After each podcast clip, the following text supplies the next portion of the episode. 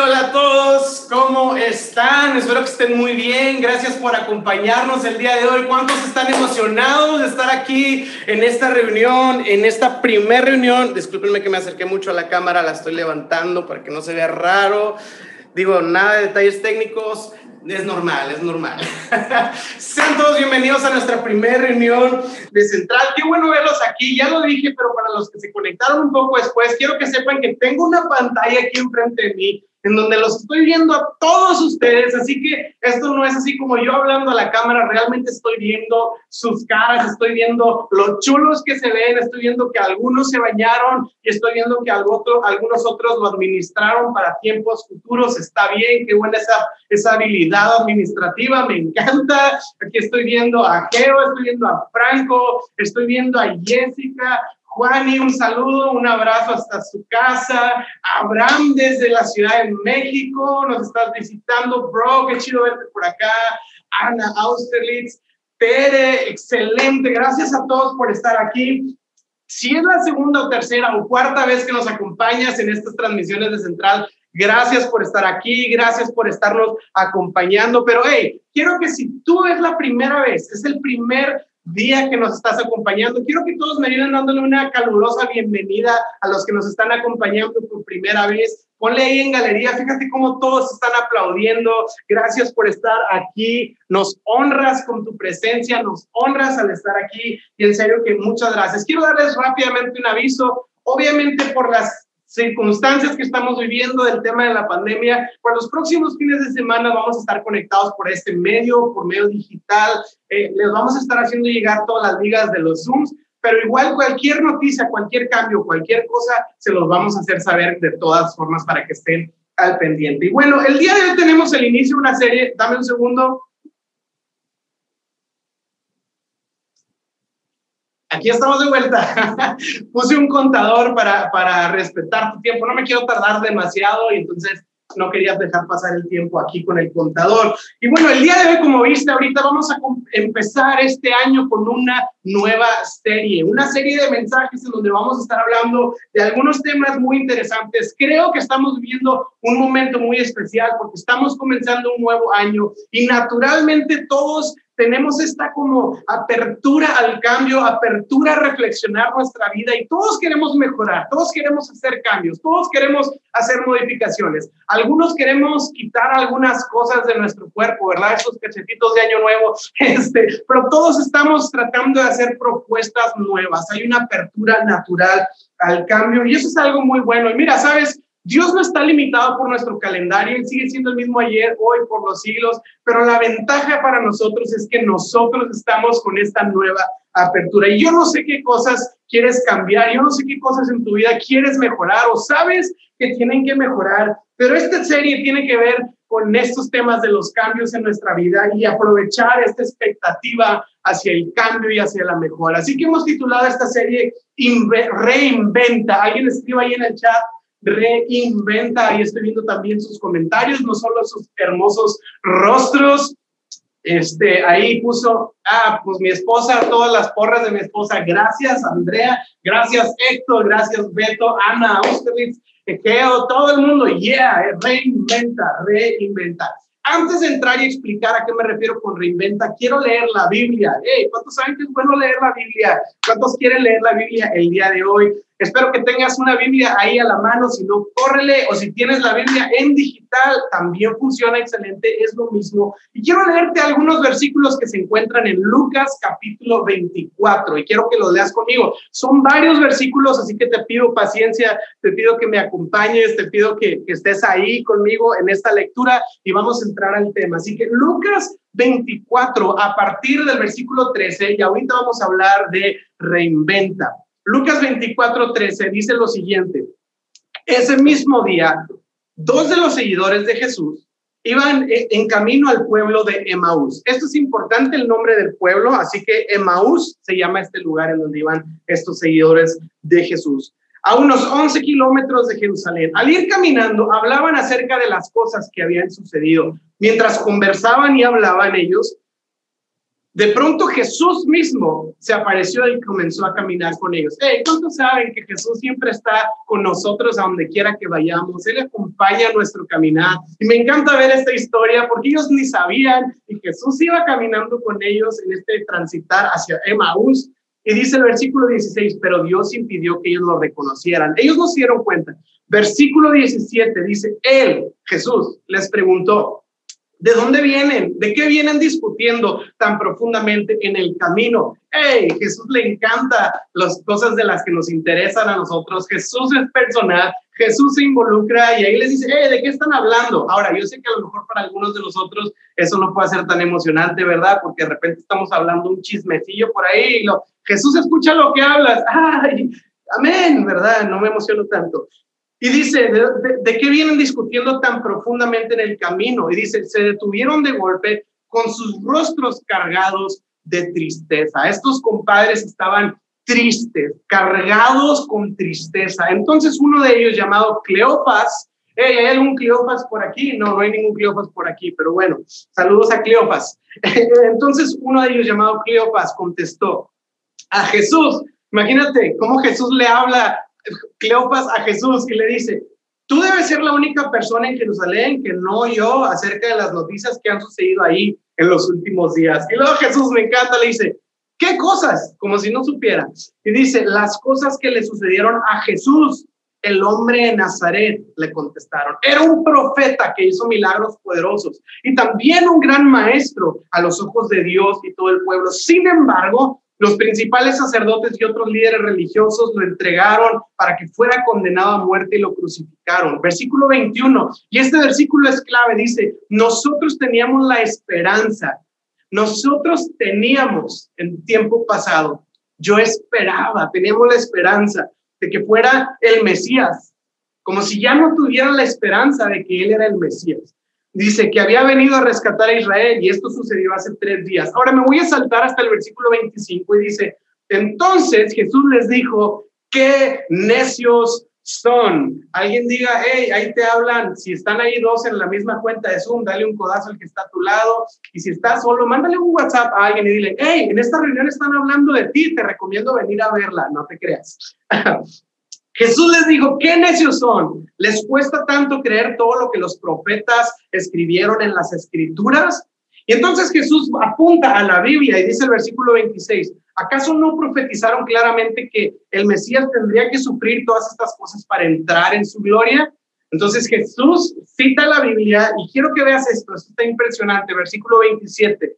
Entonces Jesús los guió por los escritos de Moisés fíjate, el Antiguo Testamento, los escritos de Moisés, o sea, desde Génesis, dice, los profetas y explicándoles todo lo que las escrituras decían acerca de él mismo. Hey, ¿cuántos quieren que Jesús te guíe y te explique toda la Biblia con lujo de detalle desde el libro de Génesis?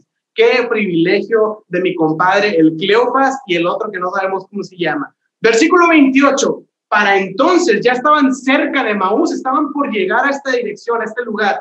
Y del final del viaje, Jesús hizo como que iba a seguir adelante, pero ellos le suplicaron, quédate con nosotros esta noche, ya que se está haciendo tarde, entonces los acompañó a la casa. ¿Cuántos saben que Jesús no solo nos visita el domingo en la iglesia, sino que nos acompaña en nuestras casas, hasta el núcleo de nuestro hogar, porque Jesús es un Dios personal y los acompañó a casa y dice, al sentarse a comer, tomó el pan y lo bendijo. Abrieron los ojos, de pronto se les abrieron los ojos y lo reconocieron y en ese instante, ¡pum!, Jesús desapareció. Y fíjate bien estas últimas palabras. Entonces se dijeron el uno al otro, ¿no ardía nuestro corazón cuando nos hablaba en el camino y nos explicaba las escrituras? ¿No ardía nuestro corazón mientras Él nos predicaba acerca de las escrituras? El día de hoy quiero hablarte de reinventa la Biblia, reinventa la Biblia. Así que acompáñame a orar, Señor, en el nombre de Jesús. Yo pido que tu palabra nos inspire, nos rete, nos llene de vida y sea un alimento a nuestro corazón. Aquí donde estamos, que sea tu Espíritu Santo dándonos la gracia para comprender lo que tú quieres decirnos el día de hoy. En el nombre de Jesús, amén Y amén, alguien puede poner amén ahí en el, en el chat, alguien puede decir así con las manos como que amén, chando, arriba Jesús, no sé, emociones un poco conmigo. Y quiero decirte a qué me refiero con esto de reinventa la Biblia. No estoy hablando de modificar, no estoy hablando de, de, de, algo novedoso, algo nuevo. Te voy a dar un ejemplo para decirte lo que me refiero con reinventa. Hace muchos años, yo no sé si eres como yo, que nos encanta el cine. A mí y a mi esposa nos encanta el cine.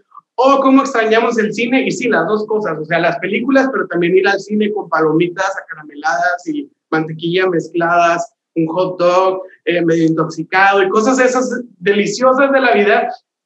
Pero nos encanta el cine y hace muchos años, cuando estaba en el proceso de ser creado el cine, que se inició con el cinematógrafo, empezó un hombre, que aquí tengo el nombre porque no me lo sé de memoria, se llama Leon Bowley, Leon Bowley fue el primero en crear el cinematógrafo. Y Cuate tuvo esta invención de empezar a hacer que las fotos tuvieran movimiento, nada más que el brother no logró hacer que se pudiera transmitir de alguna manera en alguna pantalla o en alguna proyección. Entonces, él tenía el invento en sus manos, pero no logró desarrollarlo completamente. Pasó el tiempo y se caducó la patente y entonces los hermanos Lumière, ellos son los famosos de la historia, tomaron la patente del cinematógrafo y ellos eh, lo empezaron a llevar a otro nivel y empezaron a poder transmitir. Entonces todos pensamos que eh, el cine inició con los hermanos Lumière, pero fue Leon Bauli, pero él fue la historia de fracaso de que no pudo usar bien este invento. Los hermanos Lumière lo patentaron, lo usaron y lograron llevarlo a otro nivel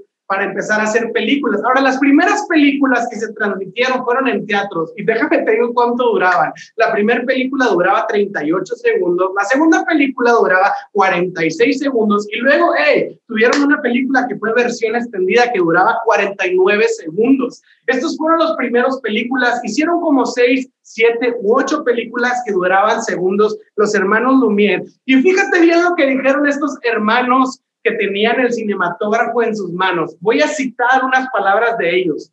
Ellos dijeron, el cine es una invención sin ningún futuro. Voy a volver a repetir lo que dijeron los hermanos Lumière. Después de hacer seis películas de segundos, dijeron, ah, se me hace que el cine es una invención sin mucho futuro.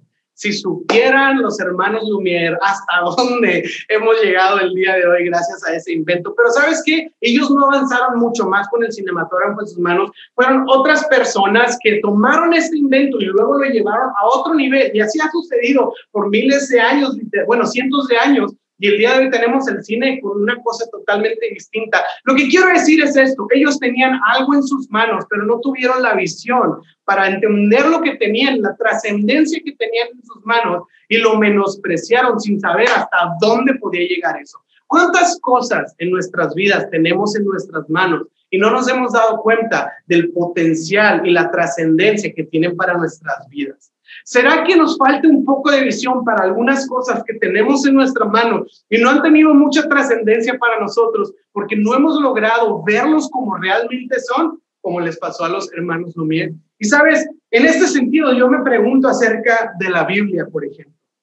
¿Será que la Biblia no ha tenido tanto impacto en mi vida? A lo mejor no ha tenido tanta trascendencia en mi vida. ¿Será posible que no sea por la Biblia en sí misma, sino porque yo no he tenido la perspectiva adecuada del potencial que tiene la Biblia para explotar y hacer un cambio radical y profundo en mi vida? Así que el día de hoy quiero hablarte de reinventa la Biblia. No voy a hablar algo nuevo de la Biblia, más bien voy a decir ¿Cómo podemos llevar la Biblia a otro nivel en nuestras vidas con una nueva perspectiva y con una nueva visión? Así que, ¿será que, que no hemos podido leerla correctamente? Porque mira, la realidad es esta. Yo puedo decir, si somos reales, todos hemos batallado en leer la Biblia. Cuando empezamos el año, nos hacemos esta meta de leer la Biblia eh, eh, en un año o en seis meses o en tres meses.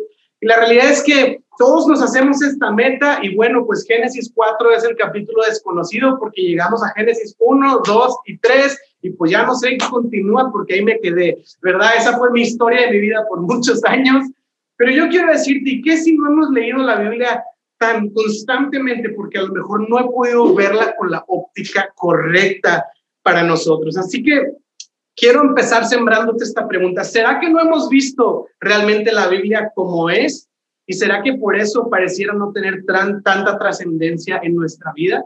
Y esta reunión la empezamos hablando de esta historia de estos discípulos que iban en camino de Maús. Y lo voy a decir una vez más como contexto. Jesús acababa de morir, Jesús acababa de ser crucificado, Jesús acababa de ser enterrado y los seguidores de Jesús se agüitaron, iban tristes, ellos iban deprimidos porque acababan de ver a su Mesías, al Salvador, morir y ser sepultado en una tumba. Y entonces ellos estaban en Jerusalén y ahora se dirigían a un lugar que se llama Emaús.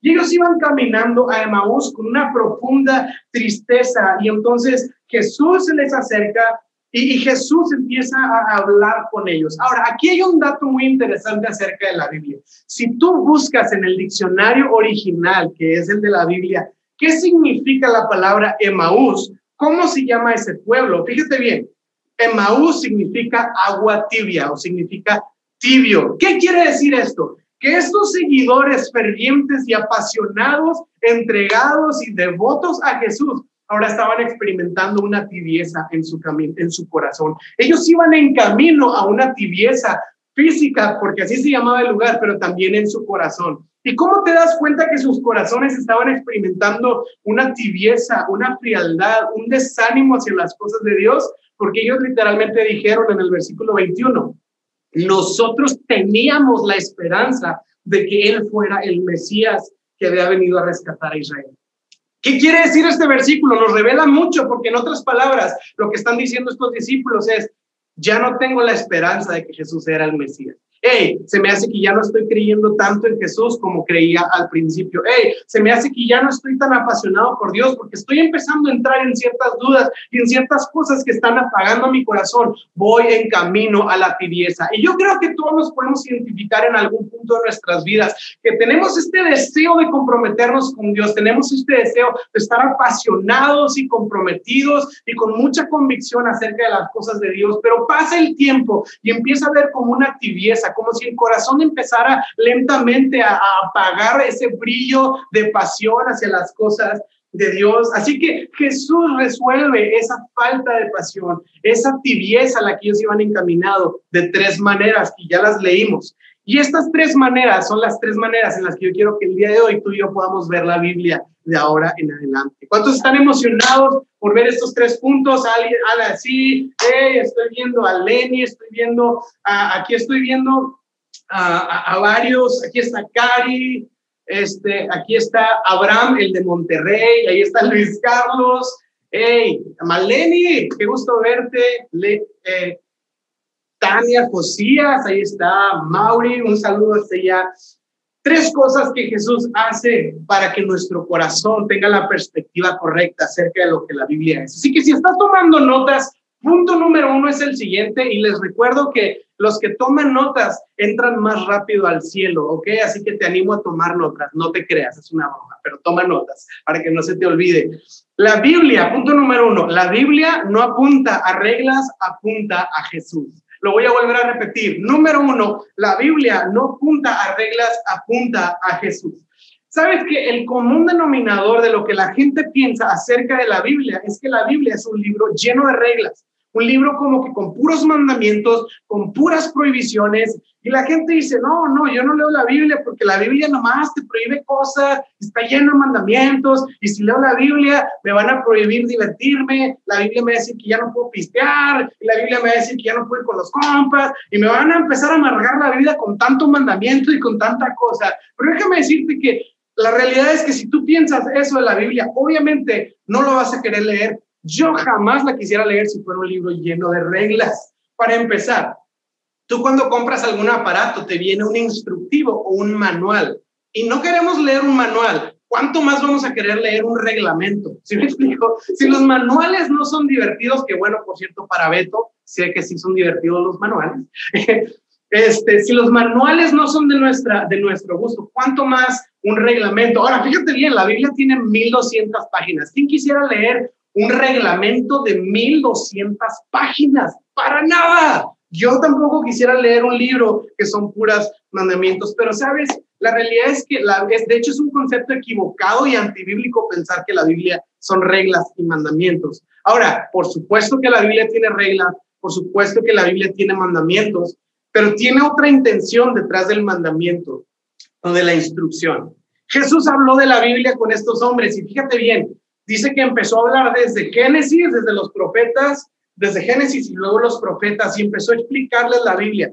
Estos hombres estaban tristes, estos hombres estaban desanimados, estos hombres iban camino a la tibieza y Jesús no se acercó a ellos y les dijo, Génesis, les voy a decir algo, en Génesis dice, no os agüitéis, no es entristezquéis, este, bájenle a su rolléis, y Jesús no les empezó a dar mandamientos de que les voy a decir cuáles son los mandamientos. Es pecado entristecerse, es pecado estar triste, es pecado dudar, es pecado. Jesús no hizo eso.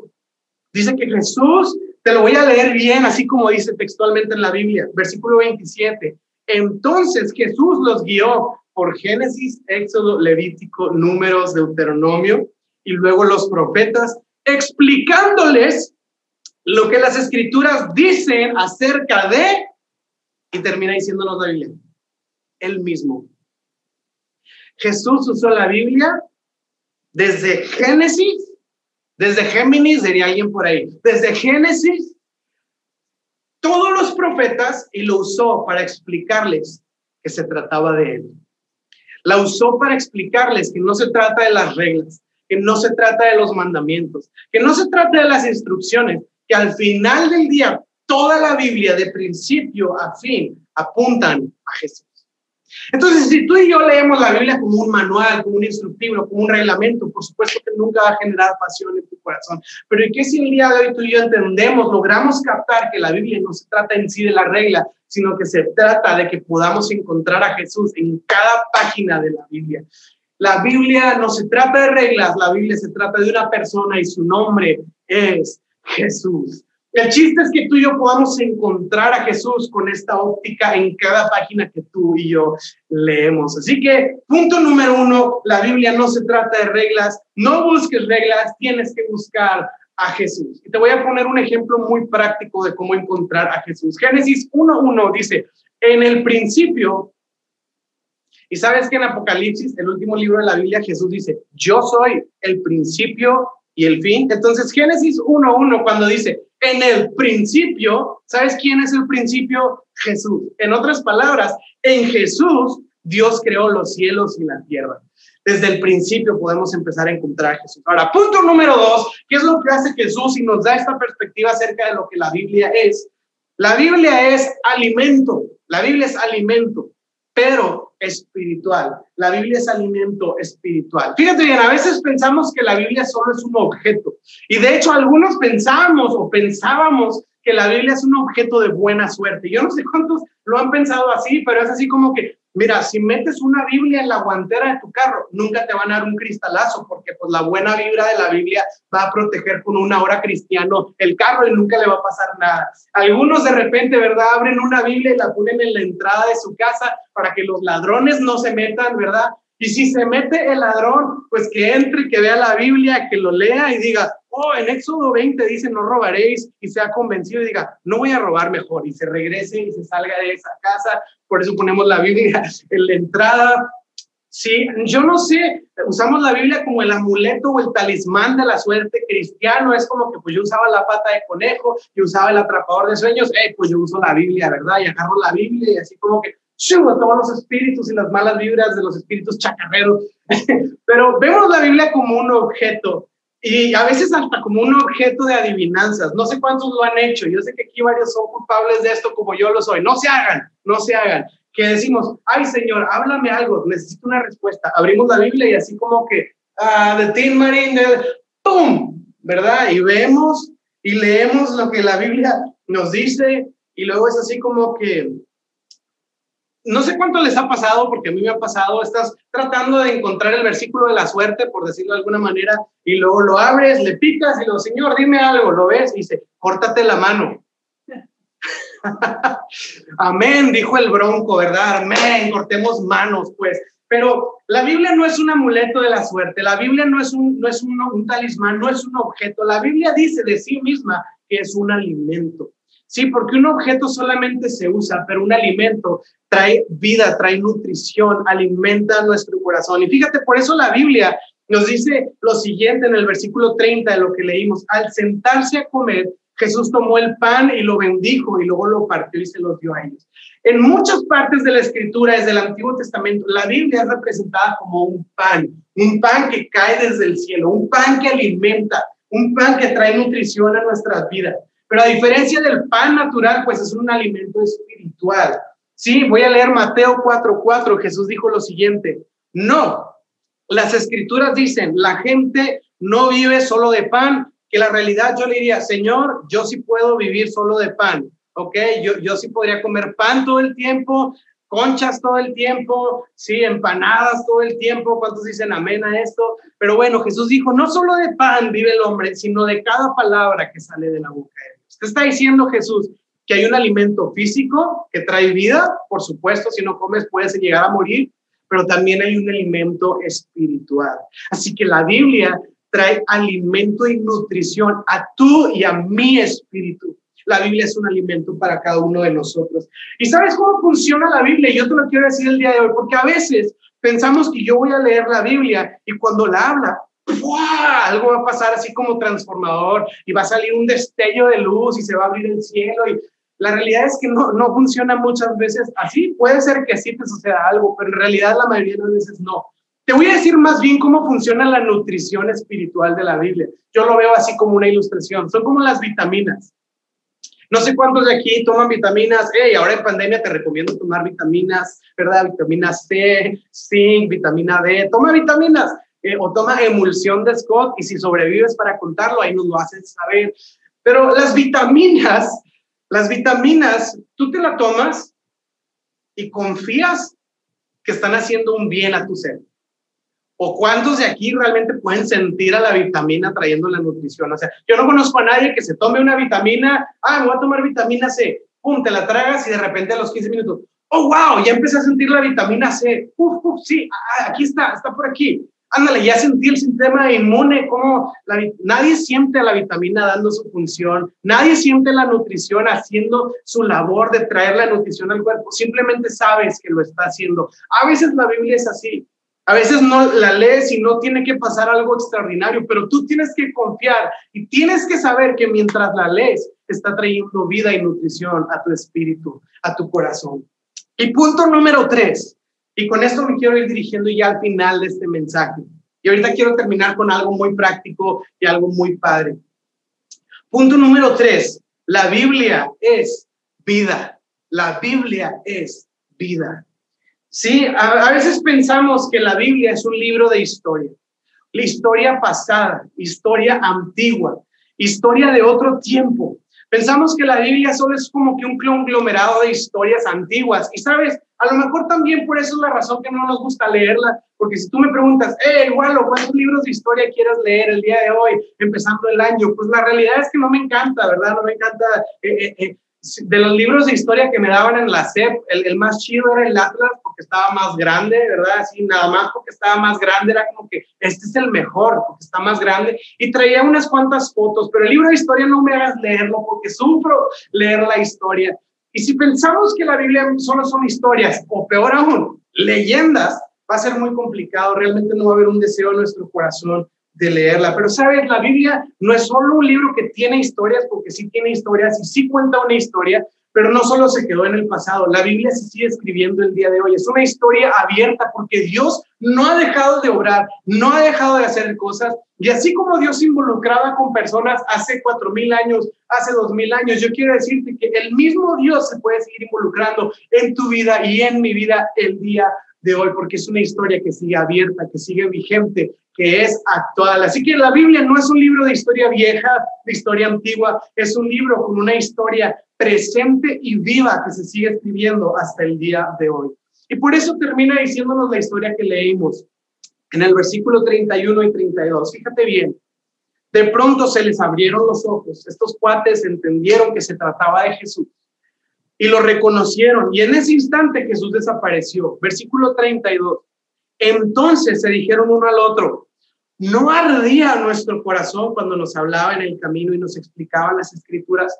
Yo declaro eso para tu vida. Yo deseo y le pido a Dios que suceda esto en tu vida y en mi vida. Que cada vez que abramos la Biblia empiece a arder nuestro corazón. Algo empiece a pasar en nuestro interior. Que cada vez que tú y yo volteamos a la Biblia y empezamos a ver a Jesús ahí, podamos reconocerlo a Él, podamos encontrarlo a Él. Y cuando eso suceda, dice que va a empezar a arder nuestro corazón. Pero fíjate bien, hay una perfección brillante en lo que acabamos de leer. Te quiero recordar con lo que empezamos esta predicación. ¿A dónde iban ellos caminando? A la tibieza, Emaús. ¿Y cómo termina la historia diciendo que sus corazones empezaron a arder? Sí, ellos iban en un proceso de desánimo, en un proceso de tibieza, en un proceso donde el corazón empezaba a perder su fuerza, su brillo, su calor. Y entonces Jesús empieza a hablarles de la Biblia, empieza a apuntarlos a Él. Y este alimento y esta, y esta vida espiritual que la Biblia empieza a soplar en sus corazones hacen que esa tibieza no se lleve a cabo, sino que una vez más vuelva a encenderse en fuego en sus corazones. Unos discípulos que decían, estaba tibio al abrir la escritura y encontrar a Jesús, ahora están diciendo, hey, mi corazón está ardiendo otra vez, mi corazón se encendió una vez más, mi corazón está apasionado, lleno de fuerza, lleno de devoción y lleno de convicción. ¿Cuál fue la diferencia? Que ellos empezaron a encontrar la escritura. Jesús cuando los reprendió y les dijo qué necios son, fue por no apelar a la, escritura, para el desánimo que ellos estaban viviendo.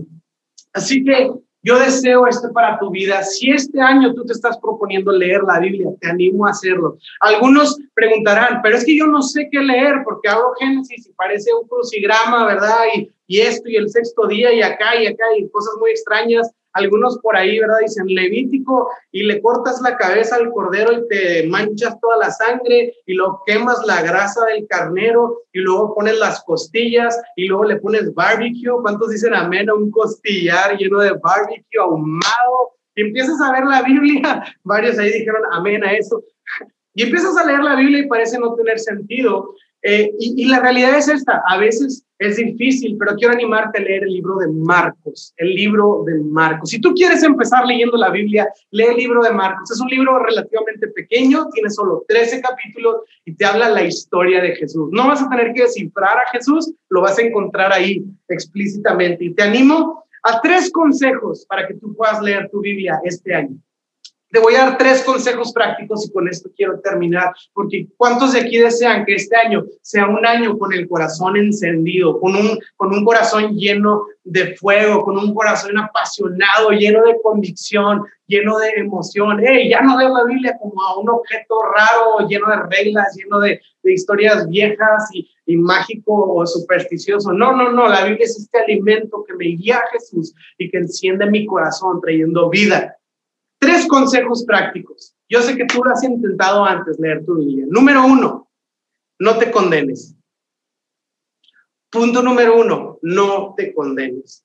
Muchos de nosotros decimos, Señor, ahora sí, este es el año, este es el año, el 2021, por favor, respeten mucho el 2021, nadie diga, eh, 2021, sorpréndeme, 2021, ahí te voy, 2021, no, no le digan nada, no le dejen al 2021 ahí donde está porque el año pasado le hicimos mucho guato al 2020 y pues sí nos sorprendió y, y, y, ahí te voy y pues ahí se vino, ¿verdad? Entonces mejor, mira, hace cuenta que no pasó nada, pero sí di en tu corazón, este año voy a leer mi Biblia. Y muchos seguramente lo están proponiendo. Y sí te animo a hacerlo para que pueda estar tu corazón encendido. Pero, ¿qué pasa? Muchos nos lo proponemos y leo un día Génesis 1 y luego otro día Génesis 2 y luego otro día Génesis 3 y luego el siguiente día se me olvidó leer o me quedé viendo la serie y ya no vi la Biblia. Y el día siguiente, ¿qué va a pasar? Me voy a sentir condenado, chin, le fallé a Dios, ah, no, otra vez, yo siempre soy el mismo, siempre fallando, no, hombre, ya, ni modo, hasta el 2022 vuelvo a empezar. Pero yo quiero decirte algo, no te condenes. Si no leíste un día, si no leíste dos días, si no leíste tres semanas, no te condenes, no te sientas mal. Anímate a decir, hey, no llevo tres días, déjame le entro, pero con un espíritu entusiasmado y animado y no con un peso de culpa y de condenación. Porque la realidad es que nadie quiere leer la Biblia cuando te sientes condenado Y yo creo que la Biblia no está diseñada para condenarte, la, la Biblia está llamada para traer vida a tu corazón. Entonces, ya estamos en polos opuestos cuando quiero abrir la Biblia con un espíritu de condenación. No te condenes. Si tú me dices el día de hoy, llevo tres años de no leer la Biblia, de no abrirla, es más, nada más tengo la Biblia en mi primera comunión y está ahí arriba en mi closet, no sé ni siquiera dónde está. Si ese es tu caso, no te condenes, desempólvala, sácala y si es de esos de precious moments y tiene unos monitos, está bien, no te condenes ni te avergüences. no te condenes, más bien anímate a empezar, anímate a empezar. A veces nos enfocamos mucho en el fracaso, en lo que no hemos hecho, pero déjame decirte que Zacarías 4 nos dice que Dios se fija más en los comienzos. Dios no menosprecia los comienzos. Así que no te enfoques en lo que no has hecho o en el tiempo que no has leído. Hey, si leíste el día de hoy, muy bien, ya llevas un día. De hecho, leíste el día de hoy aquí en esta reunión, así que ya llevas un día leyendo tu Biblia. El día de mañana, lunes, una vez más. Entonces, consejo número uno, no te condenes. Número dos, consejo número dos, práctico lee un poco. ¿Ok? No, no, no, no. No sé si eres como yo, pero somos bien exagerados. Llevo cinco años sin hacer ejercicio. Este es mi año. Voy al gimnasio, agarro las pesas y pues no me quiero sentir medio así como débil. Entonces agarro las pesas más pesadas que hay, bueno, las que me hagan sentir así como que que pues, pues, no estoy tan mal, y empiezo a hacer las pesas y pues muy padre, se siente y todo, y al día siguiente entumido así de que no puedes doblar las manos, no sé cuánto les ha pasado, a mí ya me ha pasado como tres o cuatro veces por ridículo, y ahí ando caminando y traigo las manos así porque no las puedo bajar, se me entumió el músculo. Y a veces hacemos eso en muchas cosas de nuestra vida ya voy a cambiar mi alimentación y al día siguiente pura agua y lechuga y andas en la noche con un dolor de cabeza y terminas comiéndote un pastel porque necesitas azúcar. Somos muy dramáticos y muy drásticos en los cambios que hacemos. Yo soy culpable de eso. No he corrido en seis años y luego, ¿sabes qué? Voy a correr 21K. Sí, bro. Corre 500 metros y date por servido. ¿Por qué? Porque a veces decimos, voy a leer la Biblia este año y empiezo a que voy a leer la Biblia en 30 días. No, ¿sabes por qué? Porque te vas a frustrar y te vas a desanimar, porque es demasiado para digerir. Ahora, si tienes la disciplina para hacerlo, hazlo y ora por mí para que yo algún día pueda lograrlo. Pero si no, hey, lee un poco, lee un fragmento, pero lee ese fragmento y mastícalo, medítalo, piénsalo y trata de buscar a Jesús. Hey, lee Juan 3:16 porque de tal manera amó Dios al mundo que enviado a su Hijo para que todo aquel que en él cree no se pierda más, encuentre vida eterna en él. Lee eso y medítalo y al día siguiente lee el 17, Juan 3:17. Y luego lee Juan 3:21 que dice, porque Jesús no vino a condenar al mundo, sino a salvar al mundo y salvarlo por medio de todo aquel que en él cree y empieza a meditar en esa porción. Busca a Jesús. Lee Marcos capítulo 13 y lee porciones digeribles para ti. ¿Ok? Y consejo número 3, y este me encanta, estoy muy emocionado. Júntate con alguien a leer. Es como en el gimnasio, muchos necesitamos ir con alguien. Muchos no podemos ir solos porque, sabes, te levantas en la mañana y, está este gran enemigo que conocemos como sabanás, ¿verdad? Las sábanas que te abrazan y te atan y te dicen, no, no vas a ir al gimnasio y haces tu lucha y dices, no, la verdad, no, y menos en este clima tan rico que estamos ahorita, ¿no? Pero lo que se necesita a veces es un, un compañero de gimnasio, un compañero de ejercicio. Lo mismo funciona por la Biblia, en la Biblia que de hecho les quiero decir lo siguiente y me emociona mucho. Para llevar esto a cabo el día de mañana, hicimos un plan de lectura, ¿ok? La aplicación YouVersion. No sé si la tienes en tu celular, pero es una aplicación que se llama YouVersion, ¿sí? Y les vamos a hacer llegar un enlace ahorita y ese enlace va a estar ahí en el chat. Si no logras sacarlo del chat, ese, ese enlace, si no logras obtenerlo de ahí, mándanos un, mensaje directo en Instagram y de alguna manera te lo hacemos llegar. En ese enlace tú le picas y el enlace te va a decir, ¿quieres unirte al plan de lectura de 21 días? Y le picas que sí. Y el día de mañana, lunes, todos los que estamos aquí vamos a estar leyendo la Biblia juntos. Entonces tú vas a ver, por decir, yo me voy a levantar a las 5 de la mañana, como siempre, a leer la Biblia, ¿no es cierto? Pero me voy a levantar y voy a leer y cuando termine de leer, a todos ustedes les va a llegar la notificación, hey, Walo ya llegó y de repente me va a llegar una notificación a mí, hey, Maleni ya leyó y de repente le va, les va a llegar una notificación a todos, hey, Dani Happy ya leyeron la Biblia y entonces todos vamos a empezar en este trayecto de un plan de 21 días a leer la Biblia juntos y vamos a animarnos ahí. Quiero que sepan que cada día vamos a poner una reflexión de acerca de lo que leímos para que la Biblia tenga sentido para nosotros en ese día. Está bien, así que anímate, déjame orar para ya terminar la reunión. Quiero orar y ahorita decir una última cosa. Así que en tu casa, ¿por qué no oras y le dices a Dios, le dices, Señor, quiero que mi corazón arda una vez más? Líbrame de la tibieza. Yo no quiero caminar a Emmaus. Yo no quiero caminar aguas tibias, quiero caminar aguas que estén llenas de fuego, Quiero que tu palabra traiga nutrición a mi espíritu, que tu palabra traiga vida a mi corazón y que nos ayude, Señor, a hacer pasos pequeños pero firmes en este caminar de, de leer tu palabra. Así que te pido que pongas este ánimo en nosotros y que día con día podamos encontrar más a Jesús en los textos que leamos y que podamos ver cómo eso sigue hablando en nuestro corazón el día de hoy. En el nombre de Jesús, ¿cuántos pueden decir amén? Amén.